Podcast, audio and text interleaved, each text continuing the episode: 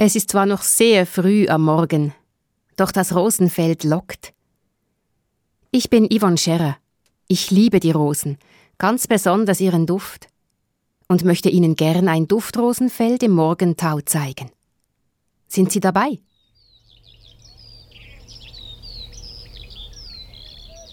Ein Duftrosenfeld im bulgarischen Rosental, kurz nach Sonnenaufgang. Vor vielen Jahren schenkte mir eine Studienfreundin, die aus Bulgarien stammt, ein Fläschchen bulgarisches Rosenöl, dessen intensiver Duft mich jahrelang begleitete. Sie erzählte mir von den Rosenfeldern ihrer Heimat. So ein Rosenfeld wollte ich immer unbedingt auch einmal selber erleben. Jetzt ist es soweit. Die Feldlärchen erfüllen den Himmel, den ganzen Raum über den Rosenbüschen mit ihrem jubelnden, reich verzierten Gesang. Als wüssten sie, dass die Rose die Königin der Blumen ist. Eine alte Legende erzählt, dass einst die Lotusblume die Königin der Blumen war. Der Lotus ist ein uraltes Symbol für die Lebens- und Schöpferkraft aus dem Orient. Die Lotusblume wächst im Wasser. Ihre Blüten liegen auf dem Wasser wie Seerosen. Nachts schließen sie sich. Genau deshalb waren die Blumen nicht mehr zufrieden mit ihrer Königin, weil sie nachts ihr Auge schloss, um zu schlafen. Sie wollten eine Blume, die auch nachts kein Auge zutut. Mit dieser Bitte traten sie vor Gott. Er erfüllte nach der Legende ihre Bitte und gab ihnen die Rose zur Königin. Die Rose stammt aus dem persischen Raum. Mit dem Erstarken des Islams trat der Lotus in den Hintergrund. Die Rose trat auf den Plan. Auch im Christentum übernahm die Rose die Rolle der Königin der Blumen. Die Vorstellung ist, dass sie Licht und Dunkel gleichermaßen einfangen kann, weil sie auch in der Nacht die Augen sozusagen offen hat. Der Duft der Rosa Damascena, die hier blüht, streicht um unsere Gesichter. Still gehen wir durchs Rosenfeld, stecken unsere Nasen in Blüten, zupfen hier und da eine ab. Glatt sind sie, wie Seide, und so zart. Die Blüte der Rosa Damascena sieht bescheiden aus, wie ein flaches Schälchen von der Größe einer Kinderfaust. Doch der Duft sagt mehr, als die Sprache hergibt. Er lässt uns staunen. Frisch wie dieser Frühsommermorgen ist er, sanft und stark, warm und kühl. Der Duft der Rose geht vielen Menschen nah, wie ein Gruß aus der unsichtbaren himmlischen Welt. Auch die Aromatherapeutin Christine Lamontaine aus Jena, die auf die seelische Wirkung von Düften spezialisiert ist, berichtet via Internet von einem prägenden Erlebnis auf einem Duftrosenfeld. Das war eine Duftreise in Frankreich und da haben wir Mairosen geerntet. Das war jetzt etwa um diese Zeit. Wunderbar das Erlebnis. Und am Ende, als diese Duftrosen dann alle aus unseren Schützen ausgeschüttet worden sind in einen großen Korb, durften wir mal hineinfassen. Und dieses Erlebnis, dieses Gefühl, der Duft und wie sich das anfühlt, dass sich diese Rosen quasi wie schwere Seide, kühle Seide angefühlt haben, ist unvergesslich. Also wenn ich gerade jetzt davon erzähle, merke ich immer noch, wie das wuch, da geht es mir echt den Rücken wieder runter, weil es war so ein Erlebnis, so unwahrscheinlich, hätte ich nie vermutet, dass eine Rose sich so anfühlen kann. Wir können die seidige Rosenblüte mit der Hand berühren und uns von der Farbe und vom Duft der Rose ansprechen lassen. Christine Lamontaine erforscht seit vielen Jahren, wie Düfte auf Menschen wirken, wie Menschen auf Düfte reagieren. Düfte berühren unser Innerstes. Sie wecken Erinnerungen, zum Beispiel an Erlebnisse aus der Kindheit, oder sie erfreuen uns. Viele Menschen riechen zum Beispiel gerne gemähtes Gras oder frisches Brot. Weil der Duft nicht sichtbar ist und weil wir ihn auch nicht ablichten oder aufnehmen können, bleibt er geheimnisvoll. Der Duft weist darauf hin, dass es Dinge gibt, die wir nicht sehen können, die aber trotzdem sind. Unsere Gefühle zum Beispiel oder das Wunder des Lebendigseins. In der jüdischen Mystik verkörpert die Rose den Archetyp der Blume. Sie ist also die Blume der Blumen. Friedrich Weinreb, jüdisch-chassidischer Schriftsteller, schreibt um 1980 in seinem Büchlein Vom Geheimnis der mystischen Rose Eine Blume, das ist etwas, das hier in unserer Welt aufgeht, etwas, das hier erscheint. Das Erscheinende gilt doch eigentlich als Symbol für etwas, das nicht erscheint. Symbol bedeutet, es erscheint und ist zur gleichen Zeit im Erscheinen das, was hier nicht erscheinen kann – in der Freude am Symbol drückt sich vielleicht die Sehnsucht des Menschen aus, dass das Leben, das man hier lebt, in Beziehung gebracht ist zu etwas im Leben, das nicht ausgesprochen werden kann, obwohl es ganz deutlich im Leben gespürt wird. Es hilft uns Menschen, erklärt Friedrich Weinreb weiter, in unserem Alltag handfeste Materie zu haben, die uns tiefere Bedeutungen aufschließen kann. Die Rose zum Beispiel, der wir immer wieder begegnen. Die Rose steht für den Übergang. Deshalb schmückt sie auch manchen Torbogen. Das Symbol der Rose, das Friedrich Weinreb beschreibt, macht den Übergang sichtbar zwischen unserer materiellen Welt, die wir erleben, und der geheimnisvollen Transzendenz, zwischen vergänglich und ewig, zwischen innen und außen, zwischen Himmel und Erde, zwischen ich und du. Das Symbol der Rose ist da und bleibt. Es verwelkt nicht wie die Rosen in unseren Gärten.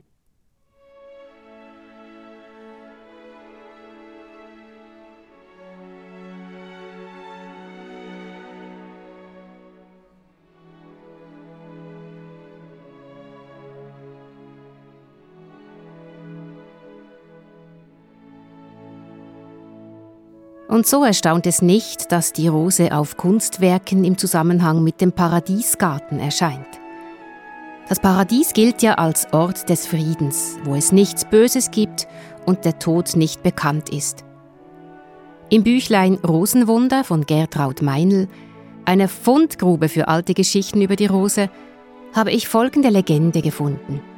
Als Eva und Adam das Paradies verlassen mussten, bat Eva den Cherub, der sie herausführte, eine Rose aus dem Paradies mitnehmen zu dürfen. Der Engel erfüllte ihre Bitte. Eva wählte eine Rose, pflanzte sie am neuen Wohnort, die Rose gedieh und breitete sich von da an über die ganze Erde aus. In der jüdisch-christlichen Welt ist die Rose eine Erinnerung ans Paradies und ein Zeichen dafür, dass das Paradies verloren ist, dass wir Menschen vergänglich sind.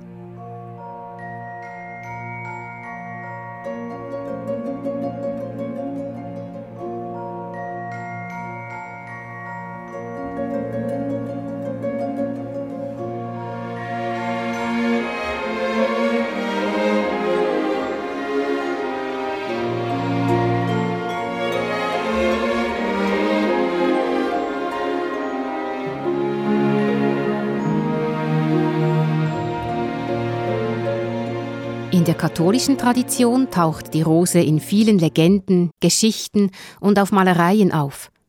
Immer wieder gemeinsam mit Maria.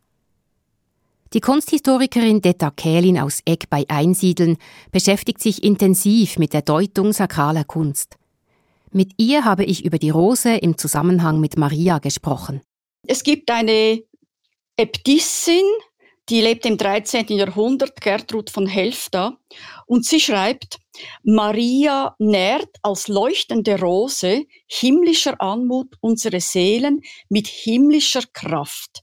Also in diesem Zitat ist Maria selbst eine Rose und diese Rose wird genährt vom Himmel, also von Gott und gibt die Kraft weiter. Also das Stichwort ist die Kraft, die weitergeht von Gott auf den Menschen und beleuchtet damit ein sehr bestimmtes Frauenbild, das sich sehr stark von unserem Frauenbild, das wir, das wir von Maria im 19. und 20. Jahrhundert haben, als dem mittelalterlichen Marienbild. Auf mittelalterlichen Malereien sind bei Maria Rosen mit Stängeln und Dornen abgebildet. Die Kunsthistorikerin Detta Kählin deren Werdegang stark vom Kloster Einsiedeln beeinflusst ist, erklärt, was sie bedeuten. Die Stängel und die Dornen sind ein sehr, sehr wichtiges Attribut der mittelalterlichen Marienbildern, auf welchen Rosen vorkommen, weil eben die Stängel und die Dornen nicht so das hübsche, liebliche, zarte sind, sondern eben ein ganz anderer Teil sind der Pflanze. Und die hat aber im Mittelalter eine sehr wichtige Bedeutung, eigentlich fast wichtiger als, die, als der eigentliche die Blüte. Die Blüte steht für die Schönheit, für die Zartheit, das sind so die klassischen Attribute der Frau. Die Rose ist schön, Maria ist schön, beide sind lieblich, aber Achtung, diese Rose hat Stacheln, das heißt, diese Rose, diese Maria ist widerstandsfähig, sie ist stark, sie weiß sich zu wehren. Auf Bildern des 19. Jahrhunderts fehlen die Dornen. Nur noch die lieblichen Blüten sind übrig geblieben. Von der Maria mit starker Persönlichkeit bleibt also nur noch das zarte, verklärte übrig. Die Maria der mittelalterlichen Kunst ist kein demütiges, unterwürfiges Huscheli, zu dem man sie eben im 19. Jahrhundert gemacht hat. Sie steht nicht einfach am Herd, sie tut nicht keusch Windeln wechseln, macht, was ihr Mann oder ihr Bischof ihr sagt, die mittelalterliche Maria in den, im Rosengarten ist eine Maria, die in der Bibel liest. Es ist also eine gebildete Frau, eine Frau, die ihre eigenen Entscheidungen trifft. Und für Maria kann man besonders sagen, es ist eine Frau, die die wichtigste Entscheidung ihres Lebens selber und selbstständig getroffen hat. Wenn der Engel kommt und ihr verkündet, was geschehen wird, dann sagt sie ja. Sie hätte auch Nein sagen können. Es ist ihre Stärke, die ihr erlaubt, Ja zu sagen zu ihrem Schicksal und zum Schicksal ihres Kindes. Ein Kind, das eines Tages einen grausamen, ungerechten, einen verspottenden, entwürdigenden Tod erleiden wird. Und trotzdem sagt sie als Mutter, ja, ich stehe dazu, zu dieser Aufforderung von Gott und ich ziehe das durch. Die Kunsthistorikerin Detta Kählin sieht in der mittelalterlichen Maria, wie sie die Künstler malen, eine Frau, die das Leben bejaht mit all seinen Freuden und Schwierigkeiten. Auf genau diese Weise wirkt der Duft der Rose für die Aromatherapeutin Christine Lamontaine. Sie hat etwas mit, ja, wie soll ich sagen, mit Urvertrauen zu tun, mit dem Vertrauen ins Leben, dass es gut ist, wie es ist, dass es so gelebt werden kann, wie ich auch äh, gedacht bin, also was ich mitbringe in diese Welt hinein, meine Fähigkeiten, meine Anlagen, alles, was mir wirklich äh, mitgegeben worden ist, auch aus dem göttlichen Prinzip. Und da geht es darum, nimm dein Leben an, wie es ist, lebe es mit allen Höhen und Tiefen.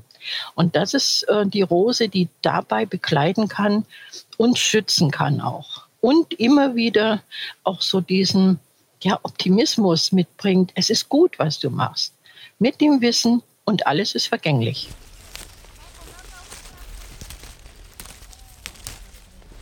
Die Rosenpflückerinnen sind behende. Mit den Nägeln zwicken sie jede einzelne Blüte vom Strauch ab. Sie müssen vorsichtig sein. Die Blüten sind weich und verletzlich. Die winzigen Dornen hingegen sind gefährlich scharf. Die Dornen haben es nicht nur für die Pflückerinnen in sich. Sie sind auch in der katholischen Tradition bedeutungsvoll. Man sagt ja, dass die Rosen im Garten Eden keine Dornen hatten, weil es da eben keine Sünde gab, keine Schuld gab, es gab nicht Mord und Totschlag, es gab keinen Tod. Also die Dornen stehen da für den Tod und sie geht durch den Dornenstrauch, ohne sich zu verletzen. Das heißt, sie ist äh, nicht anfechtbar für jede Schuld und für jede Sünde. Maria bleibt nach katholischer Vorstellung ohne Schuld. Auch der Tod kann ihr nichts anhaben. Sie wird in den Himmel aufgenommen. Maria gilt als Brücke zwischen der irdischen und der himmlischen Welt, versinnbildlicht in der Rose. Die Rose verbindet den Himmel mit der Erde, das Licht mit dem Schatten, das Leben mit dem Tod. Auch hier ist ihr Thema Übergang, Maria geht aber nicht nur unverletzt durch den Dornenwald, dort, wo sie hinkommt, tragen die Dornen sogar Rosen, wo sieben Jahre weder Laub noch Blüte wuchsen. Natürlich auch des göttlichen Kindes wegen, das sie unter ihrem Herzen trägt, wie es im alten Weihnachtslied heißt.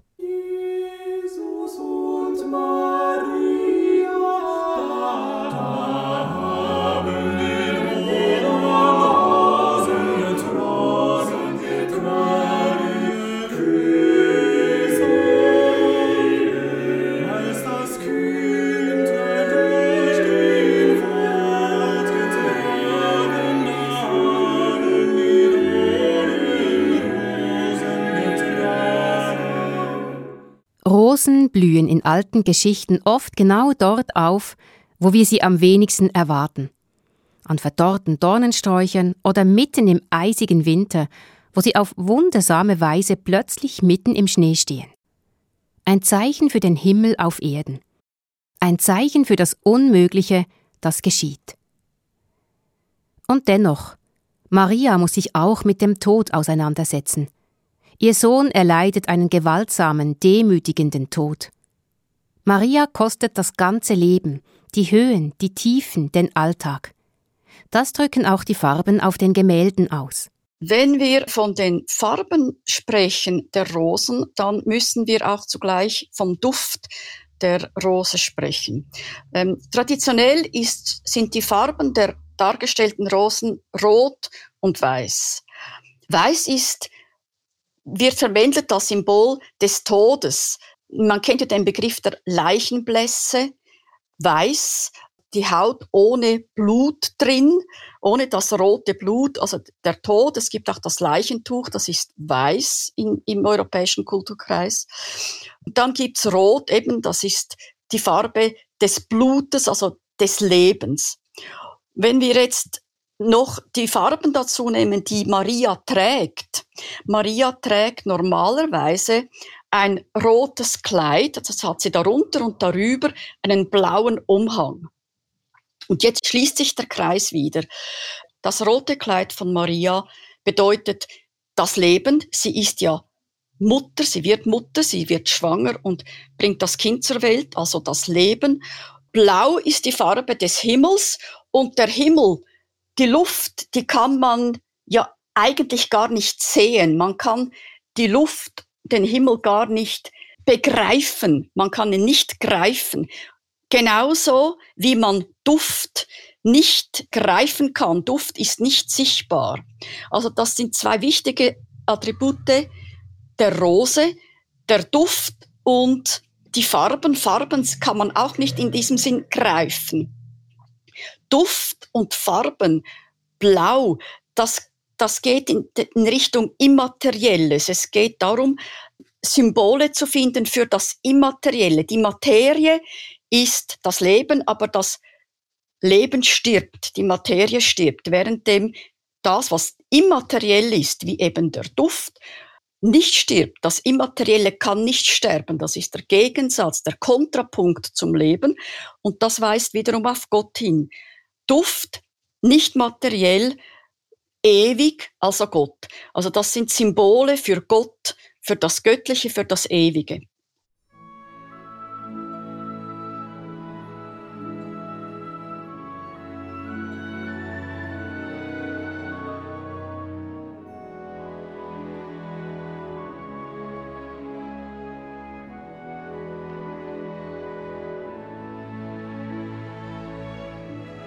Die Wirkung ist eben auch immateriell. Also es ist nicht, wie man jemanden berührt, dann spürt man das mit der Materie. Und der Duft dringt in einen ein, man nimmt ihn auf, er hat eine Wirkung.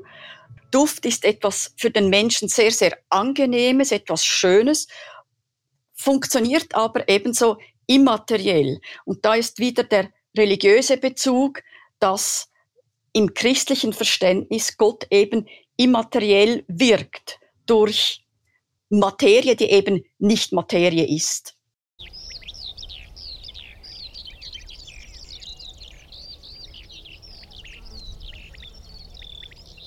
Die Erlebnisse auf den bulgarischen Rosenfeldern lösten in mir den Wunsch aus, mehr über die Wirkung der Düfte von Pflanzen zu lernen. Ich wurde Aromatherapeutin und studierte bei Christine Lamontaine die seelische Wirkung von Düften. Was mich an der Rosenessenz beeindruckt, ist die Tatsache, dass sie auf körperlicher Ebene sehr viele Symptome lindern kann. Auf der Ebene des inneren Erlebens berührt mich der Rosenduft als Botschafter des Übergangs. Doch dabei bleibt es eben nicht. Sie wird zum Zugang. Sie verbindet, ist eine Brücke. Die Rose verbindet das, was wir so oft als getrennt erleben. Licht und Dunkel, Höhen und Tiefen, zart und wehrhaft, Transzendenz und Menschsein. Auch die mystische Rose, die Friedrich Weinreb beschreibt, bedeutet Vereinen der scheinbar unvereinbaren Gegensätze. Das Paradox kommt zur Ruhe.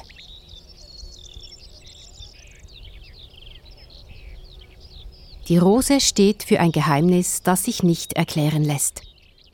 Friedrich Weinreb schreibt darüber, es gibt aber ein Empfinden, ein sich sehnen nach diesem Geheimnis, ein Spüren, dass ich diesem Geheimnis nur näher kommen kann durch mein Geheimnis. Wie du spürst, dass du ein Geheimnis hast, welches du nicht kennst, spürst du auch das andere Geheimnis. Im Geheimnis seid ihr euch nah. Das Geheimnis ist neben dem Tod der zweite wichtige Aspekt der weißen Rose. Geheimnis und Verschwiegenheit. Es gibt diese Widerstandsgruppe, die gab es, die Geschwister Scholl. Sie nannten sich die Weiße Rose. Das heißt, die Weiße Rose hat etwas mit Geheimnis zu tun. Sie war auch ehemals das Zeichen dafür Subrosa. Also alles, was darüber gesprochen worden ist oder darunter gesprochen worden ist in alten Gastwirtschaften, das musste dort bleiben. Das hat immer etwas mit Geheimnissen zu tun. Sie ist die reine, sie ist die, die unschuldigste und ähm, eigentlich auch die, die am, ja, wie soll ich sagen, am vertrauenvollsten ist. Und ich habe gemerkt, wenn man mit der weißen Rose arbeitet, sollte man sehr vorsichtig sein, weil sie wirklich bei Menschen äh, Dinge aufdecken könnte, die ja erst noch zurückgehalten werden, weil sie so schwer sind und weil sie auch so wehtun und man das Geheimnis lieber noch in sich trägt. Also das kann ich eigentlich aus Erfahrung dazu sagen, zu der weißen Rose. Sie ist, sieht sehr harmlos aus, aber sie hat es echt in sich, weil sie wirklich Geheimnisse aufdecken kann. Christine Lamontaine spricht hier nicht etwa von weißen Rosen in einem Garten, sondern von der Rosenessenz, dem Rosenöl.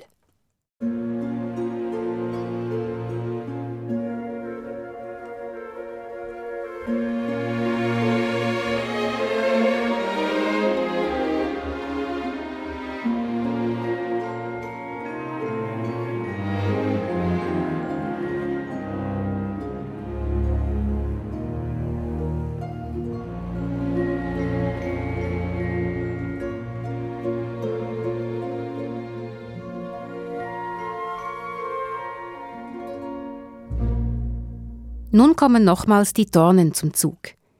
Ihre Aufgabe ist jetzt, das Geheimnis zu schützen. Die Dornen versinnbildlichen nicht nur die eigenverantwortliche, starke Maria, die sich wehrt, Maria bekommt auch Schutz von außen oder von oben.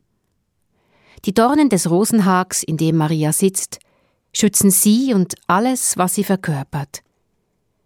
Erstaunlich, diese Blume der Blumen, die oft so harmlos wirkt. Ihre Bedeutung umfasst Leben und Tod. Wohl deshalb schmücken wir unsere wichtigen Feste und Feiern gerne mit Rosen. Sie umspannen den ganzen Lebensbogen. Oder wie Christine Lamontaine es ausdrückt. Für mich steht die Rose für den Anfang und für das Ende. Also für das A und für das O. Langsam trocknet die Sonne den Tau. Unermüdlich singen die Lerchen. Der Duft der Rosen wird stärker. Ihr Leben endet in der Destille, wo ihnen der Wasserdampf den Duft entreißt. Der Rosenduft transformiert sich ins wertvolle bulgarische Rosenöl, das gleich kostbar ist wie Gold. Die meisten ätherischen Pflanzenöle verderben früher oder später. Das Rosenöl hält sich. Wer daran riecht, verinnerlicht das Wunder der Rose. Ohne Worte spricht der Duft von den tausend Botschaften der einen Blume.